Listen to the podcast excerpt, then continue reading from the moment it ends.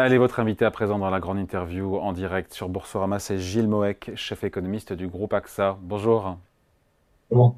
Merci d'être avec nous sur Boursorama. Bon, l'actualité, c'est évidemment, euh, et c'est aussi les primaires américaines. On a cette nuit, hier soir très tard, Ron DeSantis, gouverneur de Floride, euh, qui a jeté l'éponge, qui soutient Donald Trump pour qui la primaire semble plus que jamais pliée. Euh, le retour aux affaires de Donald Trump, qui est un, scénario qui fait, dit-on, trembler, euh, qui a fait trembler les grands patrons et les chefs d'État qui étaient à Davos la semaine dernière. On a eu deux invités en plateau, Alain Minck, que vous connaissez, qui nous a dit si Trump est élu, la démocratie américaine serait en danger. Analyse différente de Patrick Artus, que vous connaissez également, le chef économiste, qui disait d'un point de vue économique, Trump est une bonne nouvelle pour les marchés. Vous en pensez quoi si d'aventure il était élu en novembre? Alors moi, je vais me focaliser sur les aspects euh, économiques et, financiers. Bien sûr. Je, vais, je, vais, laisser la question politique à, à, à la main. J'étais à Davos également la, la semaine dernière et c'est vrai que l'élection américaine c'était le c'était l'éléphant euh, dans le, le, magasin de porcelaine. Hein. Tout le monde voulait en parler. Anecdotiquement, il y avait une session sur euh, à quoi pourrait-on s'attendre en cas de, d'administration Trump 2.0 et c'était la, la, queue la plus longue de toute la de tout le palais des congrès. Donc euh, un vrai intérêt, une vraie inquiétude autour de ça. Bah, je, je pense que c'est pas forcément une bonne nouvelle pour les marchés. Euh, parce que euh, certes, il y a le souvenir de ce qui s'était passé en 2016. Hein. En 2016, les marchés après les premières 24 heures un peu compliquées étaient plutôt parties à la hausse parce qu'à l'époque, Trump avait offert des baisses d'impôts extrêmement fortes, etc. Mais euh, cette fois-ci, j'ai bien peur que euh, les choses soient plus compliquées. D'abord parce qu'il n'y a plus euh, les marges de manœuvre euh, que l'on avait à l'époque en, termes budgétaires. Le déficit américain est extraordinairement élevé. Et aussi parce que la situation géopolitique est beaucoup plus tendue qu'en 2016. Et donc la capacité d'une présidence Trump à engendrer du bruit par exemple, euh, dans une stratégie de tension avec euh, avec l'OTAN euh, autour du financement de, la défense ou euh, une difficulté encore supplémentaire avec la, avec la Chine, me paraît me paraît élevé. Donc répliquer en fait 2016 me paraît assez assez dangereux en fait. Et, moi je m'attendrais plutôt à des marchés sur le qui en cas de réélection de Trump. Et donc une saison 2, un, un Trump à la tête de la Maison Blanche saison 2 qui serait donc différent, même si, euh, notamment pour les marchés, même si les ressorts et les recettes pourraient rester les mêmes, encore une fois, avec des barrières douanières, avec des baisses d'impôts hein, à la clé, qu'il n'y avait plus en 2016. Oui, mais en 2016, euh, avant d'arriver en fait à la. On vous entend un petit peu mal, pardon, on vous entend un petit peu moins bien qu'au début, je me permets de vous le dire. Ah, vous allez euh, mettre un autre micro qui va peut-être marcher un peu mieux. Ouais. On va si ça marche mieux. Allez, on fait l'essai. On est en direct hein, sur Boursorama. Est-ce que vous m'entendez mieux? Est-ce que ça marche mieux? Oui, c'est mieux. Eh ben voilà. Eh ben voilà. J'aurais l'air un peu. J'aurais mon, mon air de découvert du ciel. euh, ok. Dans la bonne direction. Alors, je vous écoute sur. Euh... Voilà. De, 2016, on a eu deux temps en fait. On a eu un premier temps où Trump a quand même offert énormément de cadeaux entre guillemets au marché parce que ça a commencé surtout sur le diptyque dérégulation et baisse d'impôts. Et la question de la guerre commerciale avec la Chine est arrivée après. Donc on a commencé en fait la, présidence Trump 1.0 euh, sur cette note extrêmement positive. Deuxième élément, et ça je pense que c'est une vraie différence avec ce qui risque de se passer euh, à la fin de cette année si Trump gagne, au début de la présidence Trump 1.0, on a euh, encore l'appareil politique du Parti républicain qui est en contrôle. Les premiers choix de personnel entre guillemets de Trump en 2016 ont été des choix assez traditionnels. Le secrétaire général de la de la de la Maison Blanche, les différents euh, ministres qui ont été nommés au cabinet, parce que Trump arrive assez peu préparé fondamentalement à la présidence.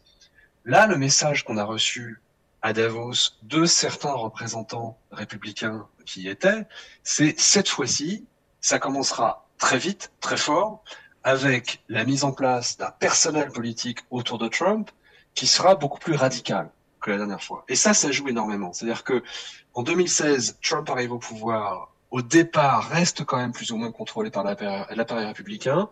Deux ans plus tard, il perd les élections midterm à, à la Chambre des représentants, ce qui réduit sa capacité euh, d'action. Cette fois-ci, surtout s'il gagne le, Sénat en même temps que la présidentielle, euh, on peut s'attendre à ce qu'il ait accès aux manettes tout de suite et de manière encore une fois plus radicale. Donc euh, les attentes des gens qui étaient à Davos la semaine dernière, la semaine dernière étaient des attentes assez, assez inquiètes fondamentalement. Oui, mais quelle décision, encore une fois, économique, politique et surtout économique, le président Trump 2.0 pourrait prendre qui serait néfaste à la fois pour l'économie américaine, pour l'économie du reste du monde et pour les marchés boursiers concrètement? Il y a trois, il y a trois, trois, trois, trois sujets différents. Il y a un premier sujet qui est celui de la relation avec la Chine, qui même si la rivalité fondamentale entre la Chine et les États-Unis reste toujours là, et si Biden a maintenu en fait la, la plupart des, des, des, des, des tarifs douaniers, on irait probablement vers un durcissement supplémentaire de la position américaine vis-à-vis de la Chine si Trump est élu. Mais qui est partagé par les deux camps, qui est partagé. C'est, il y a un consensus très transpartisan aux États-Unis sur la question avec la, de la rivalité avec la Chine. Hein. Il y a un consensus, mais pour moi la question est dans le delta, c'est-à-dire que Biden a maintenu ce qui avait été mis en place par, euh, par Trump sur les tarifs douaniers, a accru euh, la, le découpling américain, par exemple sur la question euh, des euh, terres rares ou la question euh, des, des, batteries, mais il n'y a pas eu d'augmentation, de durcissement de l'approche sur le commerce international vis-à-vis de la Chine, j'allais dire lambda. On a des secteurs qui sont très protégés, mais il n'y a pas eu de durcissement de la commerciale, j'allais dire tous azimuts. Si Trump arrive au pouvoir, c'est pas si évident que cela. Deuxième élément, euh, tout ce qui tourne autour de l'IRA. Je rappelle que Trump a dit explicitement que s'il arrive au pouvoir, euh, il mettrait fin à, la partie de l'IRA qui euh, finance la transition énergétique, puisque je rappelle qu'il n'y croit pas. On peut supposer qu'il y aurait énormément de résistance de la part de la de l'appareil républicain parce qu'il y a beaucoup d'argent qui va dans les États républicains. Mais sur la question, par exemple, de la transformation de l'industrie automobile, on peut s'attendre à des changements assez forts. Euh, or, il y a énormément d'argent aux États-Unis aujourd'hui qui se sont investis autour de la promesse de l'IRA. Si l'IRA est réformé, on rentre un tout petit peu quand même dans euh, de l'incertitude. Et rappelons aussi la, la, relation très compliquée que Trump entretient avec le secteur de la tech aux États-Unis, avec le, lequel, il a un peu une relation d'amour-haine. Donc attention de ce côté-là. Troisième élément, l'Europe. Et ça, ça a été dit de manière explicite par beaucoup de soutiens Trump. Je ne sais pas si Trump lui-même l'a dit, mais beaucoup de ses soutiens l'ont dit.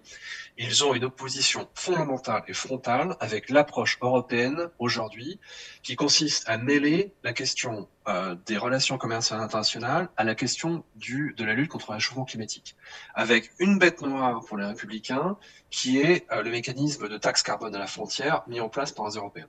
Donc si on va vers une présidence Trump 2.0, on pourrait s'attendre à une tension supplémentaire entre euh, l'Union européenne et les États-Unis sur ces questions environnementales et ces questions d'échange international. Et ça, c'est pas forcément une très bonne nouvelle. Oui, mais c'est pas une bonne nouvelle, euh, Gilles, pour le reste du monde, pour les Européens, pour les Chinois, mais pour le marché, encore une fois, local américain, pour l'économie américaine et donc les marchés boursiers américains, c'est pas forcément non plus une mauvaise chose, non ça dépend de, ça dépend de l'organisation sectorielle que vous avez. C'est-à-dire que euh, ce qui est quand même frappant aux États-Unis, c'est que même si l'opinion publique américaine euh, est très polarisée sur la question euh, de la transition énergétique, il y a une transition en cours aux États-Unis. Il y a des investissements très lourds dans euh, les nouvelles technologies, dans euh, pardon dans les, les, les, les, renouvelables.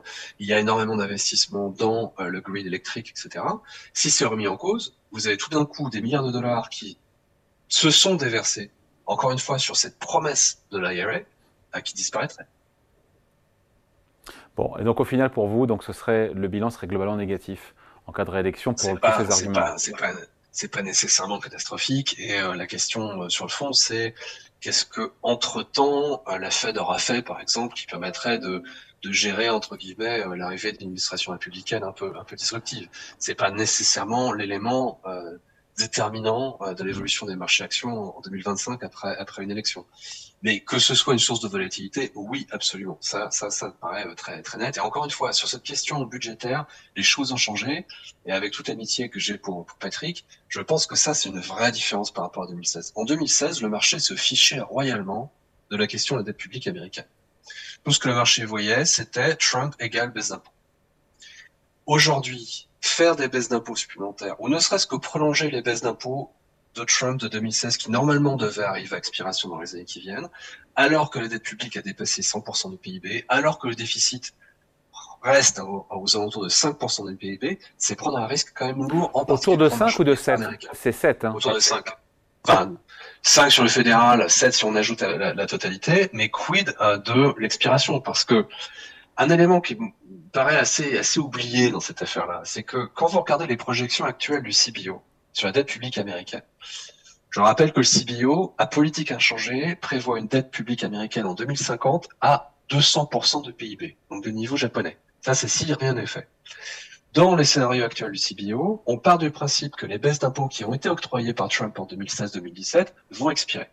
Si elles n'expirent pas, et une présidence Trump 2.0 cherchera à ne pas les faire expirer, là on a une dérive supplémentaire des finances publiques. Et encore une fois, en 2016, tout le monde s'en fichait. On était dans une situation où la question de l'offre de papier américain sur le marché obligataire était absolument ignorée. C'est pas du tout la situation dans laquelle on est aujourd'hui. C'est très clair. Euh, et puisqu'on parle de Gilles de politique monétaire, Raphaël Bostich, c'est le, président de la Fed d'Atlanta, il s'est prononcé en faveur, alors c'est une voix parmi d'autres, mais c'est une voix aussi qu'on écoute, en faveur d'une réduction des taux d'intérêt directeurs de, la Fed au troisième trimestre. Euh, c'est pas du tout le sentiment du marché actuellement. Hein. Non, mais c'est le mien. je plaisante, mais euh, euh, je, continue à être très surpris par le caractère, comment dire, très très arc-bouté du, du, marché sur ces attentes de, des baisses de taux euh, de la part de la, de la Fed. Euh, consensus qui se réajuste, Gilles, consensus qui est en train de se réajuster quand même, mais il y a encore du chemin à faire. Il y a encore du chemin à faire, euh, et ce qu'il aura fallu pour réajuster ce, ce consensus, me paraît assez, assez, assez, assez, assez fort.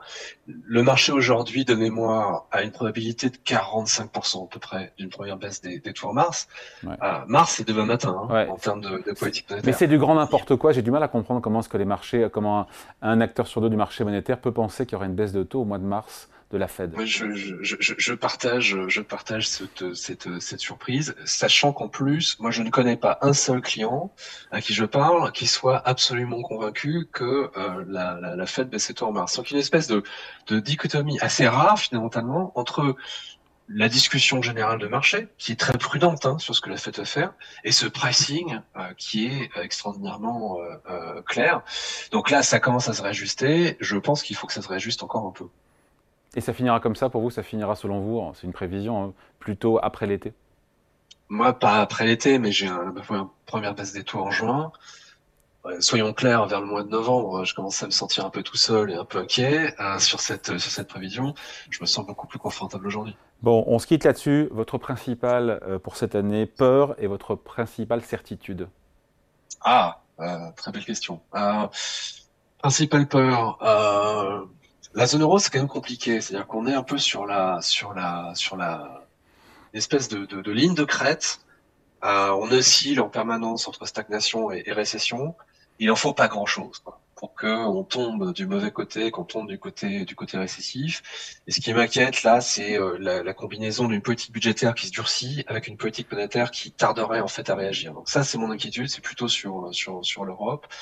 Euh, ma plus grande certitude. Euh, ça va vous surprendre parce que euh, sur euh, sur la, la, la, politique monétaire, je pense que les, les, les, taux directeurs baisseront plus tard que ce que le marché croit. En revanche, sur la désinflation de manière générale, je reste assez positif, je reste assez confiant. Je pense qu'on a quand même les, les ingrédients pour que on finisse par faire atterrir cette, euh, cette, cette, cette, inflation. On a des causes exogènes qui vont mieux et de manière endogène, on aura malheureusement probablement suffisamment de ralentissement de l'économie pour faire atterrir l'inflation. Donc là-dessus, je suis, je suis relativement confiant.